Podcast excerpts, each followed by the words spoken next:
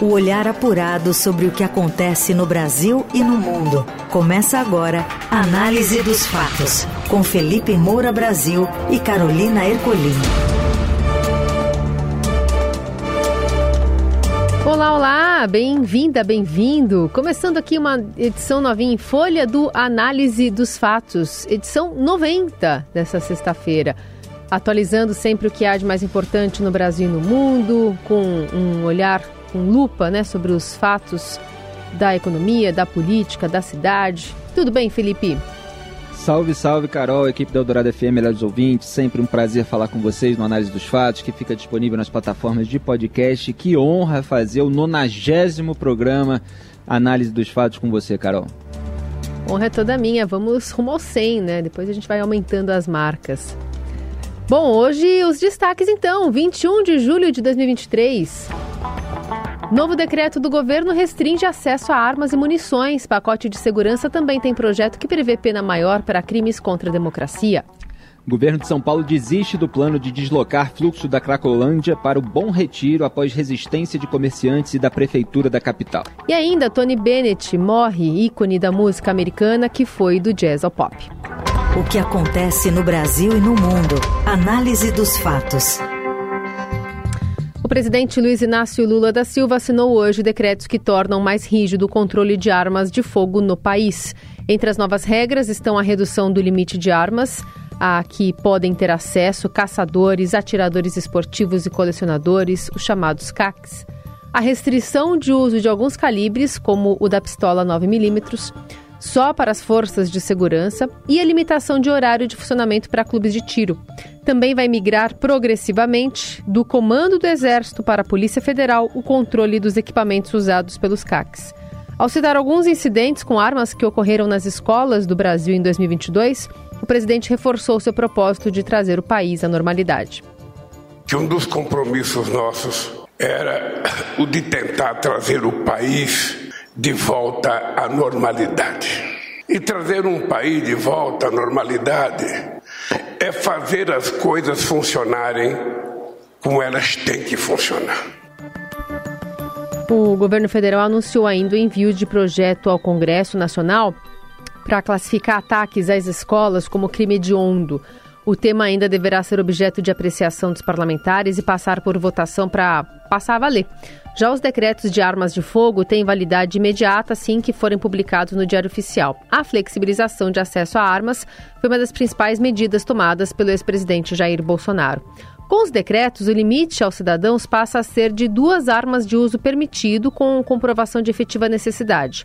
O presidente Lula provocou a reação já da bancada da bala na Câmara, liderada por Alberto Fraga, que é do PL do DF, o deputado que preside a Frente Parlamentar da Segurança Pública disse à coluna do Estadão que vai agir para derrubar parte do novo decreto presidencial que restringe esse uso de pistola 9mm. O deputado vai protocolar um projeto contrário ao texto. Para aprovar a medida, basta ter maioria simples, desde que pelo menos 257 deputados estejam no plenário. E a bancada da bala reúne 267 deputados, 10 a mais.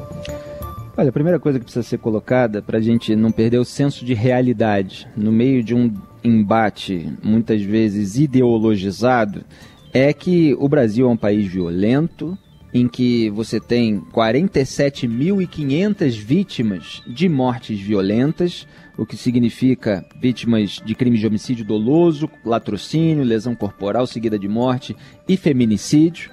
É, esses foram os dados que a gente comentou ontem aqui no programa, inclusive houve uma pequena queda, né, mas é, enfim, eu fiz toda ali a ponderação sobre esse número é, se representar uma certa estagnação. Então, reduzir é, o número de armas de fogo circulantes ou aumentar é, esse número, ele não, nenhum, nenhuma dessas hipóteses resolve o problema da segurança pública brasileira.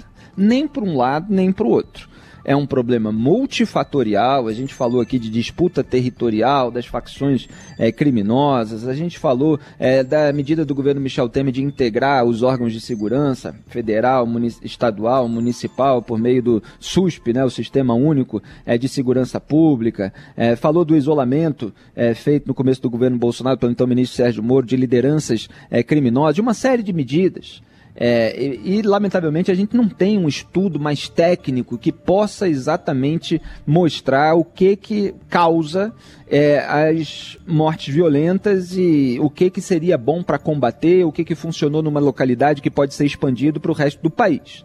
Então, a gente tem um problema crônico que vai continuar independentemente disso. E se a gente for analisar, olha, o Brasil teve uma redução de 2,4%. Então essas tentativas assim também rasteiras de ah, aumentou o número de armas circulantes, então os crimes violentos aumentaram, etc. A gente pegar o dado geral, vê que eles não aumentaram. Aí precisa ter um estudo mais localizado. Então, só para deixar clara essa questão. Dito isso, é, você tem é, uma pauta diferente do governo Lula em relação ao governo Bolsonaro, com maior restrição. Ele não está impedindo o acesso a armas. É bom deixar claro. Só que para cada categoria ali você tem uma diminuição. Então você pode ter tanta munição, agora pode ter um pouco menos de munição. Pode ter tantas armas, agora pode ter um pouco menos. A licença vale para tantos anos, agora vale para menos anos. Então tudo se diminui um pouquinho. Clube de tiro, ah, pode ficar em qualquer lugar, inclusive perto de escola. Agora não, tem que ficar a mais de um quilômetro. Ah, tem que pode funcionar 24 horas. Agora não, tem que ser de 6 às 22 horas. É, então, são essas mudanças que estão acontecendo. É, não tem nada assim é, de, de tão grave. É, e, obviamente, alguns pontos vão ser questionados, os CACs, é, provavelmente vai, vai haver algum tipo de reclamação entre eles, é, por causa de excesso de burocracia, por causa de toda essa limitação. É, vamos ver o que, que vai sobrar aí desse projeto depois de passar pelo crivo do, do Congresso Nacional. Agora, é preciso repetir sempre: é, são medidas absolutamente insuficientes em relação ao resto. O que, que o governo do PT vai fazer? Porque isso aí é mais é, uma, uma questão de conflito de agendas. É, tem a sua importância, evidentemente, é preciso haver é, mais pragmatismo, mais cuidado, para que os próprios CACs eventualmente não sejam usados para o escoamento de armas. A gente sabe que a maioria desses colecionadores, atiradores de esportivos, é, caçadores, são pessoas honestas que é, usam direitinho a sua arma. Só que você tem, às vezes, gente que acaba conseguindo é, esse registro de, de CAC para poder arrumar uma arma que é desviada para o cometimento de algum tipo de crime. Houve casos assim. Então, você restringir essas possibilidades sem tirar totalmente a liberdade das pessoas, é, com alguma prova de necessidade, é claro, isso está previsto no projeto, Beleza, ok. E é preciso detalhar um pouquinho essa questão de necessidade quando envolve é, o cidadão comum, que a pessoa precisa demonstrar a necessidade. Mas é, eu ainda não vi o texto final em relação a esse ponto. O que, que seria demonstrar a necessidade? E há uma mudança, só para concluir, que é a fiscalização que passa do Exército para a Polícia Federal. Então o governo definiu ali o que chama de uma migração progressiva das atividades de fiscalização de armas, que hoje estão sob a responsabilidade do Exército, para a PF. Então passa para uma instituição civil. O Exército foi muitas vezes criticado por ser leniente. Agora, isso quer dizer que a Polícia Federal está é, é, absolutamente imune a qualquer tipo é, de, de puxadinho ou de ajuste conforme a conveniência, ou de você facilitar para alguém e dificultar para outras pessoas? Não. A Polícia Federal, vamos lembrar, tem um diretor-geral que é indicado pelo governo de turno quer dizer, pelo Ministério da Justiça e Segurança Pública, sob aval do presidente, evidentemente. Então, continuaremos tendo que fiscalizar a própria fiscalização. Na Eldorado, análise dos fatos. Fez o L, saiu do Partido Liberal. O presidente do partido de Bolsonaro, Valdemar Costa Neto, anunciou a abertura do processo de expulsão do deputado federal Yuri do Paredão por não compartilhar dos ideais da legenda. A decisão foi comunicada ao parlamentar em reunião em Brasília. Na semana passada, Paredão apareceu fazendo L com a mão em uma foto ao lado de ministros de Lula. Em maio, ele já havia sido criticado por posar para a foto ao lado do presidente durante uma visita a Juazeiro do Norte, no Ceará. Esse aí, esse aí não entendeu é que o que você não pode fazer no PL é escancarar um apoio ao Lula. Agora, você fazer o toma lá da cá com o governo, como essa ala é, centrão do, do PL fez e continua fazendo, aí tudo bem.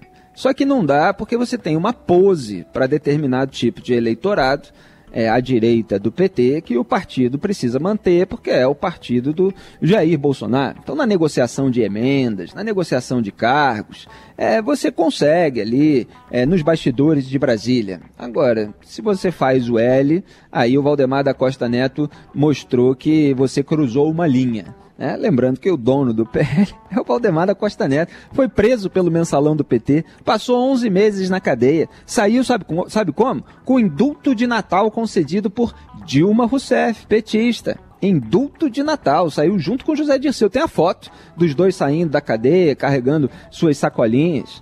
É, é, e agora não pode mais fazer o L, quer dizer, é, não pode escancarar aquilo que muitas vezes é feito nos bastidores. E muitas vezes os membros do PL votam junto com o PT, principalmente em pautas de blindagem coletiva da classe política, de afrouxamento da legislação penal, de afrouxamento da lei de improbidade administrativa. Então não pode é escancarar, repito. Análise dos fatos. O governador de São Paulo, Tarcísio de Freitas, desistiu de tentar transferir o fluxo de usuários de drogas da Cracolândia para o Bom Retiro, no centro da capital. A proposta, que havia sido anunciada na terça, provocou reclamações de comerciantes da região e críticas de especialistas em segurança pública. A ideia era transferir o fluxo para o complexo Prats, que fica a cerca de um quilômetro e meio da luz, onde há equipamentos de saúde, como assistência médica ambulatorial e o centro de atenção psicossocial, distanciando os dependentes químicos de áreas residenciais e comerciais. Em nota divulgada ontem, o governo disse que novas possibilidades estão sendo estudadas e serão divulgadas em breve. A Cracolândia existe há mais de 20 anos com inúmeras intervenções municipais e estaduais sem sucesso. Olha, o Tarcísio Freitas ele tem é, uma qualidade que quando ele vê que não vai funcionar, ele volta atrás. Ele volta atrás e realmente não vai funcionar. Não tem o problema de corrigir o caminho. Isso é uma qualidade.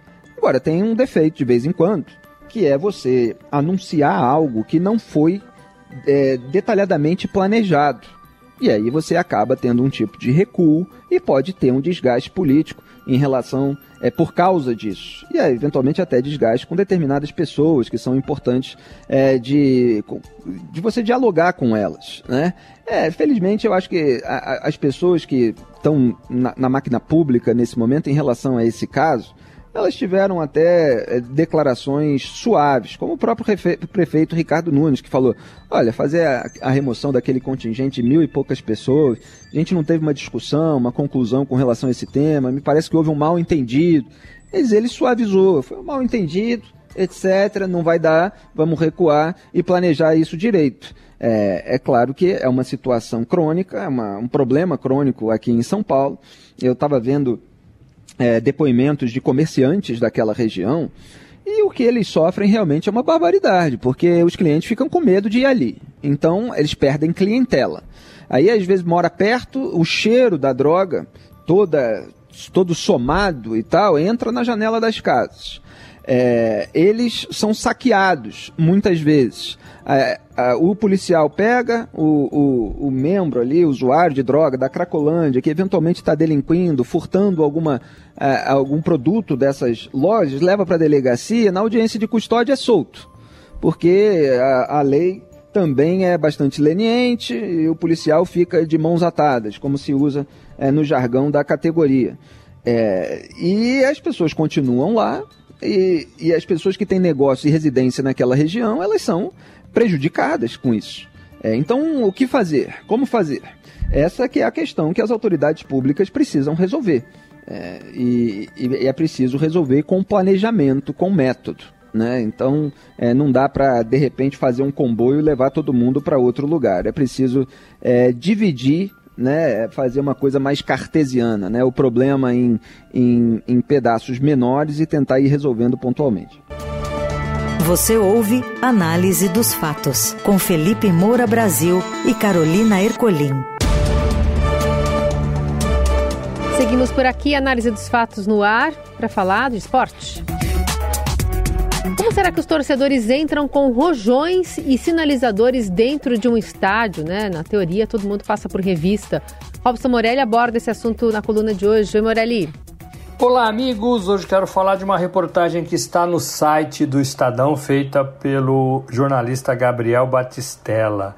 A gente foi atrás de saber como é que os torcedores entram com rojões e sinalizadores dentro do estádio, do estádio de futebol. Se você já foi a algum jogo de futebol nos últimos 10 anos, provavelmente você já foi revistado ali na entrada do portão principal ou de qualquer outro portão para entrar no estádio. Mesmo assim, torcedores, geralmente os organizados, os uniformizados, entram com rojões e com sinalizadores. É claro que eles alegam que esses equipamentos são para fazer a festa do time, mas nas últimas semanas eles se voltaram contra os próprios clubes, os próprios jogadores dos times. A Vila Belmiro do Santos e o São Januário do Vasco estão de portões fechados, ou seja, sem a presença de torcedores, porque esses mesmos torcedores atiraram rojões e sinalizadores contra os jogadores dos seus próprios times. É uma calamidade isso. Revistas mal feitas, revistas rápidas, revistas incompletas, pouco é, material tecnológico para parar, para coibir, para barrar a entrada desses equipamentos. É, não, há, não há por parte do clube muito investimento nesse sentido. A segurança é feita, sobretudo, pelos policiais militares que fazem aquelas revistas rápidas que duram 10 segundos na entrada é, dos portões, na entrada dos estádios. Quem tem, quem leva uma mochila, a mochila é aberta ali de qualquer jeito para que não interrompa, para que não pare o fluxo de gente entrando. Os torcedores, por sua vez, eles entram quase todos de uma levada só, né? Ficam ali nos arredores dos estádios é, esperando o horário da partida, quando dá aquela meia hora para começar, quase que todo mundo entra de uma vez só. Isso atrapalha também. Agora, entendo que a responsabilidade maior é dos clubes, dos clubes mandantes. Essa matéria tá no portal do Estadão, assinada pelo repórter Gabriel Batistella. É isso, gente. Falei, um abraço a todos. Valeu. É, o problema de se entrar é, com rojão e sinalizador é que eventualmente se pode entrar até com, com uma arma, com algo pior e isso pode ser tática, às vezes, de, de gangue, né? Você é, deixar para cima da hora, entrar todo mundo junto e alguém no meio desse grupo entra é, com equipamentos que são proibidos ou que não deveriam estar no estádio de futebol porque podem machucar outras pessoas. Vamos lembrar é, que foi um rojão atirado por dois black blocs é, que matou um cinegrafista, o Santiago Andrade, é, depois da, daquelas jornadas de junho de, de 2013. Meu primeiro artigo, aliás, sobre aquele caso chamava-se Passe Livre para a Delinquência, porque tinha muita gente romantizando o quebra-quebra. O que que deu? Deu em morte. Então é preciso ter precaução, é preciso dis discutir aí uma maneira é, de se filtrar isso, mesmo em cima da hora. O que acontece no Brasil e no mundo. Análise dos fatos. Someday, when I'm awfully low, when the world is cold. Morreu nesta sexta-feira o cantor Tony Bennett, nos Estados Unidos, em sua cidade natal, Nova York. A causa da morte não foi anunciada, mas o cantor foi diagnosticado com Alzheimer em 2016. O artista seguiu se apresentando apesar da doença. Sua última performance ao vivo foi em agosto de 2021, quando apareceu com Lady Gaga no Radio City Music Hall. Entre os sucessos atemporais mais conhecidos de Tony Bennett estão New York, New York, I Left My Heart em São Francisco, e o músico teve uma carreira de décadas que lhe trouxe admiradores, desde Frank Sinatra, né, um grande parceiro, a Amy Winehouse. Ele faria aniversário em apenas duas semanas. Ele ainda gravou em 2012 com as brasileiras Ana Carolina e Maria Gadu. Bennett costumava dizer que sua ambição ao longo da vida era criar um catálogo de sucessos em vez de discos de sucesso. Ele lançou mais de 70 álbuns, vencendo 19 Grammys e desfrutou de um afeto profundo e duradouro de fãs e outros artistas. Uma voz maravilhosa, né? Uma música de qualidade. É sempre uma pena a gente perder um artista é, desse patamar, é que durante tantas décadas marcou a trilha sonora na vida de muitas gerações. Ele chegou a ser soldado de infantaria do Exército dos Estados Unidos, né? Serviu ali é, nos estágios finais da Segunda Guerra Mundial. É, depois, é, é, o, o, primeiro grande sucesso dele, que foi Because of You, lá em 1951, ganhou popularidade nas jukebox Quer dizer, ele é daquele tempo. Aí depois vieram os anos 60, você teve ali o atropelo do rock and roll, ele precisou depois se reinventar, mas quer dizer, tinha muito talento, né? Então, às vezes, você passa um, um período e, e, aquele talento, é, com toda a consistência do artista, volta a ganhar uma projeção imensa. E Frank Sinatra admirava, ele fez duetos, é, grandes duetos com, com Sinatra, com Amy Winehouse, é, com Lady Gaga. É uma perda aí, mas a música vai ficar para posteridade.